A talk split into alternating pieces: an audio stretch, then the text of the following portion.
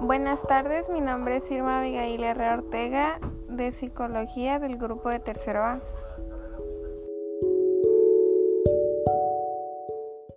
En la clase de hoy de aprendizaje, memoria y pensamiento vimos las características para que un CAN sea aceptado y posible candidato para la investigación que se va a hacer.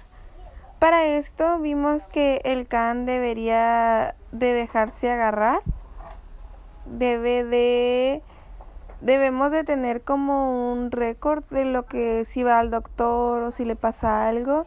Tenemos que tener bien su expediente.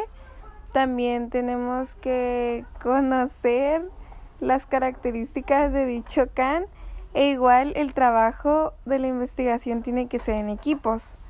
Equipos que se van a ir trabajando para lograr dicha investigación. También vimos que cada investigación lleva un protocolo y una metodología diferente. Pudimos notar en la clase que no muchos tenían perros, pero que sí se podía trabajar con ellos, ya que no importa si son imperactivos o no, porque se ha trabajado con perros así. También analizamos lo que era el aprendizaje también vimos sobre los factores de aprendizaje.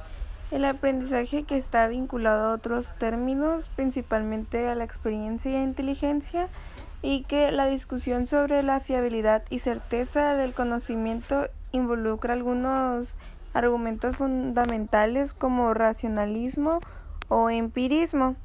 Esto lo pudimos ver en la presentación de al final que nos enseñó la profe Gaby.